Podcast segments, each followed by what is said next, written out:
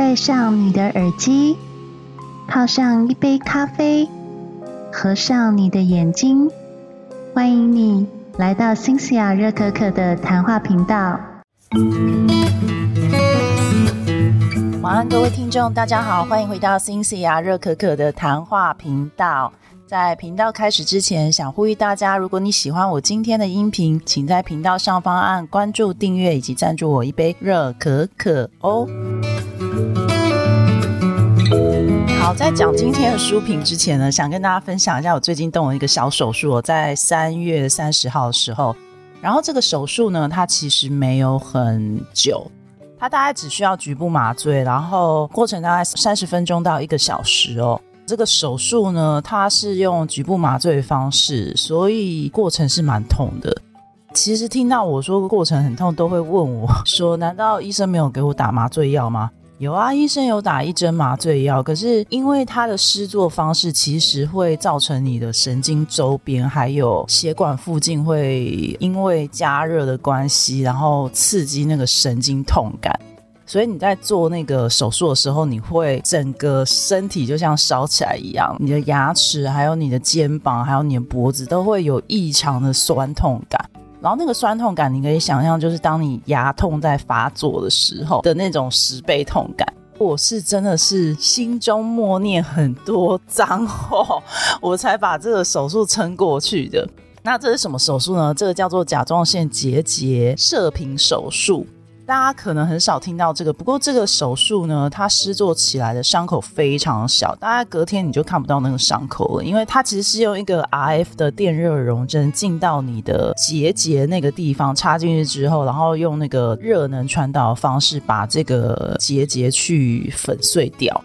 所以其实那个过程就不用很久，而且它是属于门诊手术，它不是那种需要开大刀的手术。其实你当天就可以走了。可是因为它的手术费用非常贵，所以各位如果你有住院险的话，你就可以在当天住一晚，然后这样就比较可以去请保险来去 cover 你的手术费用。可是因为这个手术费用它是没有健保给付的，所以你是需要自己去自费。那有些保险公司对于自费的手术的支付方式可能就会有打折，它不会全额支付，它可能支付你部分，那剩下那一部分你就要自己去承担。不过为什么会想拿掉呢？因为它其实已经有点造成我呼吸困难跟吞咽困难有一阵子的时间了。然后再加上，其实我大概是四五年前发现我有结节，那个时候还是透过公司的健康检查，用触诊方式触到的。然后呢，老医生非常厉害，他一摸他就说：“哎，你有甲状腺结节哦，你要去看一下新陈代谢科或是甲状腺科。”然后我就先去振兴看了，然后其实我去振兴回诊了两三次，都有做那个穿刺检查。大家有甲状腺结节的话，其实会经过穿刺检查这一道，因为他要确认就是你那个甲状腺结节里面不是恶性肿瘤。大部分的人呢都会是良性的，所以如果你有甲状腺结节的话，其实你不用太紧张，你只要先去跟医生寻求帮助，然后请他帮你安排穿刺检查，比较不会有什么太大问题。穿刺检查基本上就是要做六次，可是因为每一次穿刺检查都还蛮刺激身体的，所以你的穿刺检查如果要做满六次，可能每一次都要隔个呃三个月到半年啦。我的印象中是这样。之前在振兴检查都没有什么问题，然后是直到去年二零二二年是我健康水逆嘛，然后我二零二二年三月的时候就是经过公司健康检查，就发现我的结节变大，所以我才去做这个手术。那大家要做这个手术之前呢，你可以评估一下你的结节大小是不是适合做，因为这个手术基本上比较适合，就是结节已经大到三公分以上，然后它已经就是在你脖子上面很明显的凸出来。我大概是三点一公分，所以我就可以去做，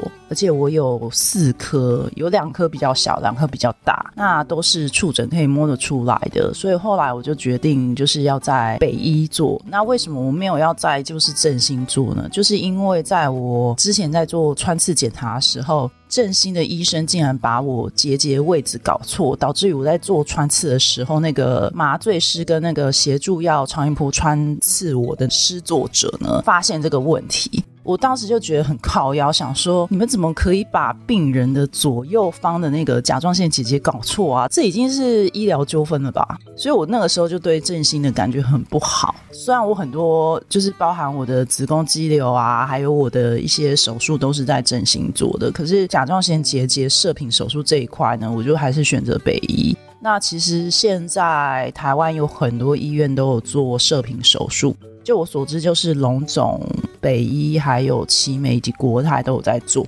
台大我忘记有没有在做。总之，我觉得北医这个医生他的咨询态度很良好。手术过程当中有一个点让我觉得有点小小不满。因为我刚刚有讲过，这个手术过程其实非常的煎熬，就没有像大家想的那么容易。然后中间在加热的过程当中，其实我有一度身体痛到我没有办法继续做下去。医生其实是有跟我们讲说，我们可以过程中如果觉得不舒服，就跟他说一下。可是我不舒服的次数蛮多的，然后我就有蛮多次，就是可能做到一半，然后就会想要跟医生讲说我想休息。坐到中间的时候，他就跟我讲说：“嗯，郭小姐，如果你不想做的话，那我们随时就是手术可以停下来。”然后我就说：“嗯，应该先不用，可以让我休息一下。”可是医生就有一点点的不耐烦。我觉得其实我能够体会医生也许要赶下一台手术，但是当时我去北医的时候，其实是定下午一点半做手术。但我到的时候大概是十二点半，然后不知道为什么，就是北医也没有让我休息，就直接让我进手术室，所以我没有吃过饭，我就直接进手术室。然后我躺在床上很煎熬，然后我都觉得就是说，其实我本来就是可以撑过去，可是医生你也不用跟我讲说什么，那你不想做，那你就是就是我们就不要做这个手术就放弃。我就想说，我今天都来做手术，你还叫我放弃，就是这个心态很奇怪，你知道吗？应该是你可以让我稍微在手术过程中稍微休息。一下，然后我可以再继续做。我从头到尾我都没有说我要放弃哦，我只是说我需要休息一下，可能让我那个痛感稍微消失一下，然后我还可以继续撑下去。当然，那医生就好像看我脸色不对劲，来讲就直接说：“嗯，那郭小姐你要放弃你就放弃，这样，那我们就手术就不要做。”就是有点在逼迫我，就是不要去喊痛的那种感觉，就真的很痛啊，那个痛感真的很难忍受。我就后来只好跟他讲，我没有说不要做，我是想要继续做，可是能不能就让我休息一下？那医生就很不耐烦说：“哦，好吧，就这样子哦。”是他在咨询过程当中都是很和善，我不知道是不是因为我已经先预缴了五万块，所以我不知道啦，可能 maybe 是这个医院制度，可能不是医生本身问题，没有要批判他的意思，我只是觉得好像不应该跟病人讲这种话。好，anyway，就是出来以后我就住了一晚的院呐。北医有一个让人非常诟病的问题，就是它里面动线非常奇怪。就是你如果第一次去北医，你真的很容易迷路。第二医疗大楼跟第三医疗大楼是连在一起的。然后我有个朋友，因为听我的话，然后他就是也去咨询这个医生。哦我要先讲这家的甲状腺的科目是挂在乳医门诊底下的。其实蛮奇妙，对不对？但是我后来发现荣总也是这样，就是荣总是甲状腺跟乳医门诊是在同一个门诊，不知道为什么这两个科目是被摆在一起的。但 anyway，就是蛮多医院是这样挂的。好，然后反正这不是重点，重点是我朋友那天就是被就是北医告知说要提早到医院去报到挂那个超音波检查，他们的医院超音波检查超难抢的，他就被通知说要七点以前到。就他七点连到，发现就是医院都黑黑的，然后他就在里面迷路了一个小时，最后受不了就扣号给我。那时候其实我在睡觉，扣号给我的时候就迷迷糊糊，他就整个气炸，他说他真的找不到就是那个门诊在哪里。他真的不知道，就超音波要去哪里检查。然后后来就是 GPS 给他，就说：“你看，你有没有看到一个面包店？然后你就面包店直走，然后看到电梯在，看到他对面楼梯往下走就是。”然后他就说：“天啊，要不是你给我 GPS，他真的还会继续迷路一个小时。”然后而且他到了以后才发现说，那个门诊竟然就是八点才开。然后那个小姐简直就整笑，等于叫他七点前到，但他其实八点门诊才看，他才要抽号码牌。台湾的医院真的也很讨厌。你去看医生，你就是你可能会抽到几号嘛，可是你其实很难知道说几号是几点要去看，所以你就只能凭感觉去看。就是手机有跳号系统，所以比如说你家里是住在医院附近的，你可能就大概知道说几点要过去。可是像我家是住在天母，然后北医是在信义区，所以离我家大概一个小时，我就变成是我只能预抓一个时间过去。所以像我这礼拜六去看北医回诊的时候，我就发现到了之后。我还又再多等了三个小时，这也不是北医的问题，这是所有医院的问题。但是我必须要讲，北医的指示真的非常靠北。就那天我朋友简直就气炸，就是就说他真的很不想来北医，因为他就每次来这边都会迷路。我完全能够理解，因为我上次就是第一次来北医的时候，我就是从第三门诊进来，然后我要去第二门诊 B 望我找超久，我也是找超久，然后到处问人。然后你也知道，就义工不可能早上六点多就在。那我那时候比较 lucky，就是义工还在，所以我就是跟着大家指示走。可是大家我是问。了两三个义工，我才找到那个地方，所以我真的觉得北医那个指示门牌能不能稍微调整一下啊？你们的指向是指向第二门诊大楼，可是每次照你们指向走，又回到第三门诊大楼，那个地方很神奇，它应该可以把它当鬼屋去玩，或是那个什么逃脱游戏的医院，北医非常适合。总之呢，就大家也不要太担心我，因为这个手术应该是我做起来，就是虽然很痛苦，但是痛苦撑过去就没事。然后我现在就是要等一个月康复期才能就是正常的吞咽。我现在就是连吞东西什么都会还蛮困难，像今天声音听起来就会有点怪怪沙哑，因为我就想要跟大家分享这个事情，所以就先提前录。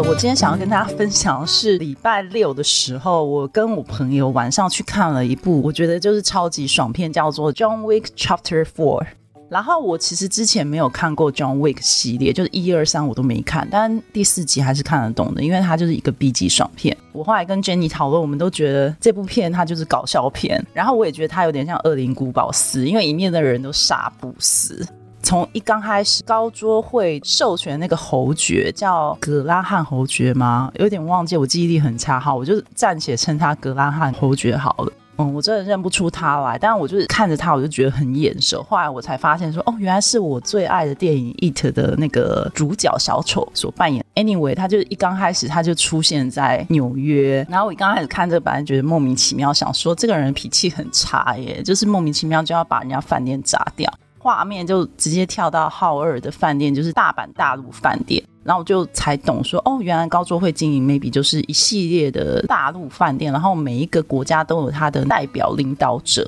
在大阪那个代表领导者是真田广之演的啊。我要先说，我真的有点看腻美国片，只要找日本投资都是找真田广之演，你们可不可以找别人演？又不是只有他会讲英文。在美国的日本的演员应该都会讲英文吧？就是你们一定要找他演老大嘛？我已经有点看腻他了。他就是演那个 John Wick 的老友兼好友，然后他就不知莫名盲目挺 John Wick，他就觉得他一定要保护他，然后让他完成他的大业。然后 John Wick 在里面好像就是要替他老婆还有狗报复嘛？因为我看起来是这个样子。你要知道，我是一个前三集都没看的人，所以我的理解就是这样子，就是他应该就是替他老婆还有狗报复，然后搞得所有人都要为他死。过程当中，我就有点不太理解这个浩儿这个义气到底是多大，就是还可以牺牲自己生命。他后来就被甄子丹演的那个盲眼杀手杀死，然后甄子丹看起来好像也是跟 John Wick 是好朋友，所以这个人很奇怪，他是不是水瓶座？水瓶座就是到处干坏事，但是大家都挺他。觉得你不要打我，但我真的是觉得水瓶座人特质就这样，到处闹事，但是大家都莫名其妙很挺他，就是他们就是友情关系打得很好，就是他们对朋友都很好，maybe，所以大家都愿意挺他们。然后后来就搞得他女儿就只好跑走，他女儿叫什么名嘛？然后我要先说，他女儿真的长得很酷帅。后来才发现他是一个 queer singer，就是他在英国还蛮有名的。然后他是一个 queer，然后所以我在想，哇，一个 queer 长得那么正这么美，不知道他的女朋友或者男朋友是长什么样子的。反正 anyway，这个女生就是指日可待。听说这是他演的第一部戏，如果这是他演的第一部戏，我真的觉得他演技还不错，眼神很杀。John Wick 杀不死的那个过程也真的让我觉得很好笑。他后来就是为了想要获得自有嘛，所以他就跟那个伯爵发起决斗的这个过程呢，他就被伯爵用那个两千六百万美金去悬赏追杀他。就在他们决斗前一晚，然后就出现很多闹剧，什么街头追杀啊，往那个圣心殿的那个路上那个楼梯上面那个追杀，我真的觉得那边超好笑。然后中间就是他为了要取得那决斗的那个黑帮老大代表的这个称号呢，他就去那个过柏林找他义妹去获得这个称号。结果他义妹就叫他去杀一个叫 Kila 的人。这个 John Wick 中间还去挑战那个 Kila。Kira 也超好笑，他本人其实是一个帅哥，就大家可以去查，他本人真的很帅。可不知道为什么，就是呃，他好像是把自己吃胖，脸上好像也有化妆，然后包含那个金牙四颗金牙，就是可能也是另外画的。反正就很好笑啊，这部片。然后那个 Kira 怎么杀都杀不死，就是他的屁股被打中两次，然后就是扑克牌画过一次，然后还被就是那个斧头射过两次吧。反正就是他怎样都死不了，然后还可以就是把那个 John Wick 打趴。然后后来就是 John Wick 当然是最后一定要让他杀死他，把他牙齿拔下来。可是那一段就真的，我也觉得超搞笑。然后还有另外一个是带一只狗的那个猎人啊，我真的觉得他很不融入这部片呢，就是他整个形象就很不酷。但是他会让我想到就是魔兽世界的猎人这个角色，就带一只狗，然后那只狗就只会咬爆人家的蛋蛋。但我觉得那只狗真的很可爱，很听话，而且我感觉它也是杀不死的狗，就是它怎么被敌人摔都没事哎。我想说那只狗已经脑震荡了吧，还是它其实僵尸狗？反正 anyway，就这部片呢，它其实就是没有什么剧情，它的剧情就是斗垮那个侯爵，中间充满了一堆杀不死的人，而且你会看到有些就是演员是重复的，他就一直重复出现，然后重复挂，然后重复再活过来继续杀 John Wick。剧情呢，你就是当好笑去看。然后，而且最后在决斗那一幕啊，我也觉得超级 bug 耶，就是它有 bug，因为其实它的决斗过程的那个规则是先四十步以外各射一枪，然后那个裁判者要喊 fire，然后他们就是互相 fire，而且是要同时 fire，然后二十步的时候也 fire 一次，然后十步的时候也 fire 一次嘛，这样子。可是就在最后一幕的时候，就是甄子丹先 fire John Wick，然后 John Wick 的感觉就快倒下来，就是已经要死了，感觉要输了。就那个侯爵就过来，就是要取代那个肯恩，然后去对那个 John Wick 射枪嘛。就 John Wick 就起身把他就就是射死，然后那个伯爵就这样被干掉。然后我觉得超白的，我觉得这就是违规啊。因为照理来讲，就是你要 fire 那当下两个人都要开枪，怎么可能你让那个盲人先开枪，然后那个基诺里维不开枪再补开？这补开这动作就是违规好吗？就是违规。我整个是觉得这大 bug，但因为那个，我觉得这部戏的那个预兆，就是从一刚开始出现那个白头发那个老人。他的名称叫预兆嘛，高桌会的高级领导人兼通知人，他就中间是在当那个对阵者，然后他一直有在劝那个伯爵，所以我觉得他就看那个伯爵不爽，可能是想说，好，那你犯规好了，就让你犯规，因为我蛮想干掉他的。我觉得唯一的可能是这个样子，真的就犯规啊！我就觉得这部戏充满了各种 bug，然后我真的觉得这部戏很为难基诺里维，你可以看得出来，他打斗戏开始变得很不流畅。他被车撞起来的那些画面什么的，然后我觉得天啊，你又叫他被车撞，然后又叫他从那个圣心圣殿的楼梯最上面滚下来，而且滚不停哦，没有停过。我觉得一方面觉得很可怜他，然后想说这部片看了都很痛，然后但是另外一方面又觉得哦，就是基诺里维这个演这出戏怎么那么好笑，人从最上面滚下来，真的没停哎。这超级不合理的，然后怎么可能两分钟内，然后就赶到那个圣心圣殿的决斗地点？超奇怪的啊！就是一切都超不合理。Anyway，就这部片真的不能认真看，认真看你就输了，边看边笑啊！这是一部很好笑的片，我真的这样讲啊！我刚刚忘记警告大家说这是暴雷内容，这我现在已经警告大家。啊，所以呢，就是大家可以抽空去看一下，因为它才刚上片啊，应该还要一阵子，蛮值得看的，就是把它当好笑。但另外一部《龙与地下城》，我就不建议大家去看，因为那部我觉得整个就非常像迪士尼动画，没有什么内容，很无聊，然后角色就是很迪士尼的那种感觉。对，所以《龙与地下城》没什么好看。John Wick 这部我觉得可以看，而且我会有点想要追三，因为我朋友一直跟我讲说三很好看。好吧，那我就回去看一下，让我心情不好的时候看一下，因为应该还蛮好笑的。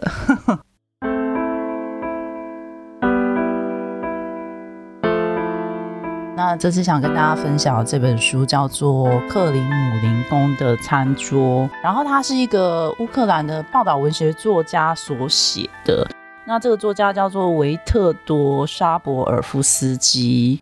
这本书我觉得很值得推荐呢，因为它的过程就是报道文学嘛，所以他去造访了十七个，包含乌克兰、苏俄、白俄罗斯、克里米亚，然后还有周边的东欧国家所做出来的一本故事书。然后这本故事书总共分十七个故事，每一个故事呢，它都是以餐桌上的美食故事来做一个起源。光看书名，你会以为他在介绍俄罗斯美食或是乌克兰美食，其实不是哦，他是去探访，就是在俄罗斯的背景历史下的一些独裁者的故事。透过这些独裁者身边曾经服侍过这些独裁者的厨师，或是有经历过俄罗斯的一些悲惨历史残留下来一些厨师以及他的后代，去访问他们，去拜访他们，由这些厨师还有后代的子孙口中说出来的一些历史真相，来写成的一本算是故事吧。我只能说这本书有点像是报道文学的故事。那它值得看的点是什么呢？其实你一看到它封面就会蛮被吸引，你会看到就是有一个好像独裁者在喝，就是俄罗斯的很有名的罗宋汤。你一翻开书的序页呢，它里面就会附一张地图，然后每个地图就标示说他曾经走过的地方，就是这个作家曾经走过的地方，以及这个地方他曾经在俄罗斯的历史上面发生过什么样的历史故事。比方说，像车诺比大核灾，还有是俄罗斯，其实在一九一一年到一九一二年、一九三一年到一九三二年，以及一九四二年到一九四五年的三次大饥荒，还有列宁格勒围城，以及德苏战争，还有普丁以及列宁、史达林等等共产主义的领导底下的一些历史真相。你看完会有一点庆幸，你现在是生活在台湾这个幸福的岛上。maybe 上一代、上上一代他们有经历过，就是从大陆举家搬到台湾来那一代的老兵，他们可能有经历过战争的残酷。可是我们这一代所有台湾人都没有经历过战争的残酷，我们有经历过的可能是蒋经国时期以及蒋公时期那一代。我爸妈他们可能有经过蒋公时期，我是经历过蒋经国过世的那个时期。我们这一代几乎是没有经历过战争洗礼的，更不知道战争之下人民会有多么的可怜。这本书你会看到很多战争残酷下受伤的人民以及饥荒的人民的可怜的地方，然后透过这些人叙述的真实事件，你会更深深的觉得天啊！我们真的是要 war peace，就是不要有任何战争产生会比较好一点。因为其实到最后，就是在这些极权主义统治底下的人呢，其实都会活得很悲惨，然后最后牺牲也都是人民自己。里面有提到沙皇的最后一代尼古拉斯二世，他最后身边服侍的厨子，以及列宁，他是一个遵循马克思主义以及农场集体化主义的人。他们底下的厨子是怎么侍奉他们的？然后他们吃了什么东西？然后以及那个时代背景都可以在这本书读得很清楚。其实看了是蛮感伤的，尤其是有一章节是讲到大饥荒底下的餐桌。在一九三二年，俄罗斯大饥荒。那为什么会造成大饥荒呢？因为那个时候其实是一九三三年，德国希特勒刚掌权。在那个时候，俄罗斯是由斯大林跟他的上一任就是列宁所掌权。然后在那个时候，俄罗斯主张农场集体化，也就是在共产主义之下呢，就所有人民的食物应该要透过集体农场去做发送。然后甚至他们也会去富农化。那去富农。文化的话，就是只要你身上有一些拥有政府不容许你私人拥有的东西的话，他们就会把你直接劳改、流放、征收，把你的东西全部挪到集体农场去。可是，即使你在集体农场里面，其实你也吃不到任何东西，因为这些东西都是由政府去控管的。所以在这个状况底下呢，农民就等于是被污名化嘛。因为所有有自己的田地，然后拿自己种植的东西拿去贩售的人都算是该死有罪，就会变得越来越少农民在耕作东西嘛。因为这些东西都是要交还给中央政府，越来越多人慢慢的有食物不够的状况。一旦有食物不够的状况之后，人民就会吃不到东西嘛。吃不到东西的话，就是那个时候你又得拿食物券要去集体管制中心领食物。可是这集体管制中心呢，在各地都是有分配的量。所以没有领到那个量的话，你就等着饿死好了。这个乌克兰作家呢，他去访问了在乌克兰境内当时大饥荒幸存下来的老人，一个叫汉娜，然后另外一个叫做 Christine，然后还有一个在采访过隔天就过世的一个老人哦，就三个老人，第三个名字我真的忘记了。他们三个就在叙述说大饥荒时情的时候，他们可以吃什么东西果腹，然后甚至他们也眼见有一个妈妈就是吃了自己四个小小孩，因为他实在太饿了。汉娜的妈妈还跟他讲说：“你不要去靠近那个妈妈，他很怕他自己的小孩也被那个妈妈吃掉。”街上也会常常出现一些得一些橘绿症的小孩，因为那小孩已经营养不良，开始肚子大大，就像你在非洲看到那些小孩一样，肚子都是鼓起来的。然后最后这些人都是饿死在路边了。大家也没有力气去埋葬这些小孩，或是埋葬这些老人，大家就直接饿死在路边，或者就是吃自己的同伴，或是找那种树根啊、松树叶啊，全部混水煮来吃。然后布尔什克党的控制之下呢，很多人就是家里就被搜查。如果说被通报说家里有什么马铃薯啊，或是有什么红萝卜啊，只是一两根哦，就是也会被抓去劳改。像汉娜她妈妈家里本来有养一只乳牛，也直接就是被隔壁邻居偷走大卸。八块吃掉，所有人就是因为在饥荒的时代之下，因为太欠缺食物，所以已经没有办法选择自己要吃什么了，只要自己能够存活就好。所以你在看那个过程的时候，你会觉得你很难去想象，如果我们是在战争底下会有多么悲惨。他也有提供一个网站，可以让你看一下当时乌克兰人民是如何撑过大饥荒，然后他们在那个过程当中吃的面包。跟汤还有水还有食物是长什么样子的？这个网址呢，我会提供在书评下方，大家可以直接连那个链接去看。其实是蛮惨不忍睹的，你会很难想象说，在那个时代底下，大家竟然是吃这种东西过活。里面有些什么泥土啊，有石头啊，石头磨成粉来吃啊，然后或是树皮跟草混在一起做成面包啊。你会想怎么做面包？哦，他们面包 就是用那种好像是捡路边卖谷稻。捣碎去把它磨成面包，但那其实也不能叫面包。就只是一块硬硬的东西那种感觉，那看完真的是让他觉得很难过啦。还有讲到史达林在做种族大清洗的时候，那个时候他身边有个副手叫贝利亚，贝利亚是在史达林在位时期的时候帮他执行种族大清洗跟种族灭绝的一个秘密组织的头头。现在这个秘密组织其实还在，就是叫华格纳组织。然后这个华格纳组织它就是专门执行一些秘密任务，还有。是帮政府做一些就是种族洗脑执行任务的佣兵单位啦。当然后来这个贝利亚也是被搞死在斯大林的执政期间呢，因为他们就是要执行集权化，还有就是农场集体化，所以他们有针对某些种族进行驱赶，以及加诸他们俄罗斯化的观念在这些种族身上，就是要进行种族清洗嘛。所以克里米亚呢，就是有好几度灭国，就是因为在斯大林期间执行了这种种。族清醒，然后克里米亚有鞑靼人也是蛮惨的，因为那些鞑靼人被赶出自己的家园，然后被俄罗斯当成政府流放，流放到乌兹别克，还有一些其他国家，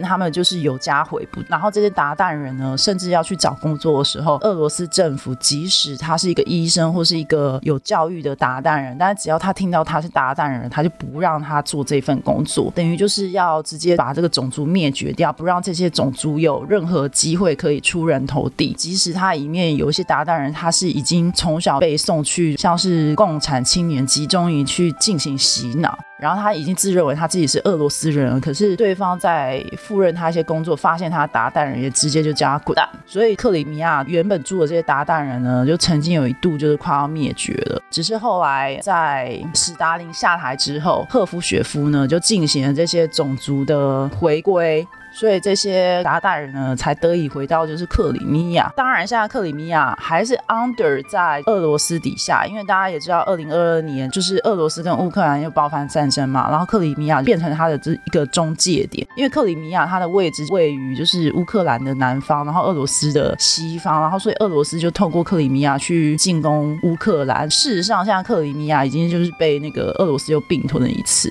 现在克里米亚里面的种族呢，是不是有？百百分之百纯的鞑靼人，我就不太清楚。但是现在里面应该几乎都是乌克兰人或是俄罗斯人。这一段历史其实是还蛮复杂的，因为苏联尚未解体的时候，乌克兰其实也是 under 在苏联底下，只是在苏联解体的那个 moment 呢，乌克兰才独立成他自己的一个国家。大家可以自己再去阅读一下啦。所以这本书呢，其实蛮有趣，他就讲了很多，就是在这些就是俄罗斯的历史底下所吃的一些食物到底是长什么样子，然后甚至在每个章节后面都有附上食谱哦。有几个章节没有附食谱的原因，是因为那些食物根本不能吃啊，就是那些食物就是当时比如说饥荒或是在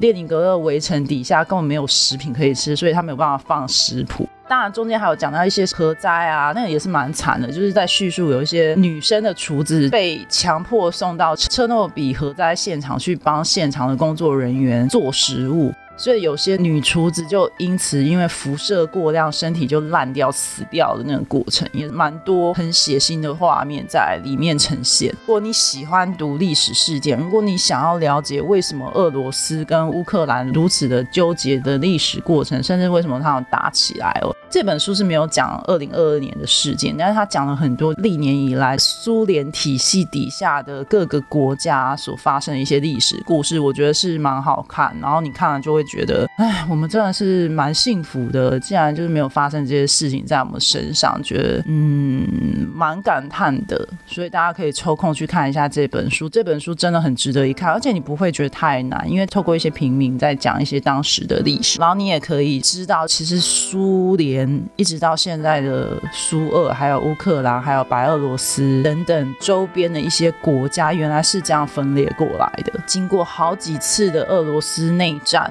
以及俄罗斯跟德国开战的第二次世界大战一些背景哦，你都可以去从里面了解，然后也可以了解像什么沙皇的历史这些东西。其实我看了之后，也开始才了解说，哦，原来其实俄罗斯人也没有过得很好，哎，就是他们自己也被自己国家整得很惨。像他们现在战争还延续下来嘛？因为这个战争好像是从二零二二年三月十四号开始，一直到现在已经将近一年的时间还没有获得解决。其实大家都想看一下，说结果到底是怎么样子。要打起来原因，我也觉得很莫名其妙，就只因为他不同意乌克兰跟另外一个国家加入北约组织，所以一言不合就打架。然后战争的起源都来自于一些愚蠢的领导者，受苦的永远都是这些人民。台湾真的可以从这件事情借鉴，因为台湾的角色我觉得超级像克里米亚，我们是那个美国跟中国大陆的中介。你要知道，如果打起来的话，美国人或是中国人是可能在我们土地上面践踏我们人民的，会是有这种感觉，你知道吗？我觉得台湾大家还在那边躺平啊，跟不去想那个未来这件事情，我觉得还蛮妙的。你们都不会紧张哦。我自己看完这本书，我都觉得靠，就是台湾就是克。里米亚嘛，到时候如果真的搭起来的话，大概就是会是这个样子。所以那天有个年轻朋友啊，在跟我吃饭的时候。然后不知道为什么聊到台海战争这件事情，然后我就跟他讲说，其实我觉得要做就是赶快先储存一些可以放很久食物。然后他觉得我是荒谬之谈，你知道吗？当然，我觉得那是因为他没有看过这本书。你看完这本书，你就觉得囤粮这件事情还蛮重要的，因为到最后就是在战争时期的时候，你即使你有时间，你也没有时间去耕田嘛。然后那些找不到东西都被征收去打仗了。俄罗斯就这样子啊，战争时期的时候，俄罗斯为了发展他的军务，完全牺牲掉是。民生的这一块，所以人民就饿死嘛。这本书里面讲的，一九三二年大饥荒，他死了将近五六百万人，而且是保守估计，然后包含种族大清洗，克里米亚里面也死了至少五六百万，甚至更多，是不计其数的。这个就很像萨诺斯的手套一样，弹指一弹，所有人就挂掉那种感觉，你知道吗？大家珍惜现在啊，真的要居安思危啊，我只能这样讲。那这本书呢，我就大概讲到这边，因为它里面真的有很多值得你去说的故事，然后我大概只说了一两个，而且是用很简短的方式跟大家讲。其实里面可以看的东西真的很多，然后我非常推荐公车上、捷运上无聊就是去翻一下他的故事。这个人是非常会讲故事的人，他笔下写的这些故事，你看完会非常有感触，不会哭，但你会觉得很感叹。希望大家喜欢我今天音频以及我的闲聊喽。如果你喜欢我今天的音频的话，请在我的频道上方按关注、订阅，或是按底下的赞助链接赞助我一杯热可可。那下一本书要讲什么呢？我还没有计划。但 anyway，四月是我很忙的时候，我接下来就是还要出差什么的，所以我也不知道我下一本书会讲什么。但我尽量，好不好？希望大家能够继续支持我的频道。那就这样喽，拜拜。喜欢今天的收听吗？欢迎你在新西亚热可可频道上方按订阅、关注或是赞助我一杯热可可。如果有新的节目，就会及时通知你哦。让我们下期见，拜拜。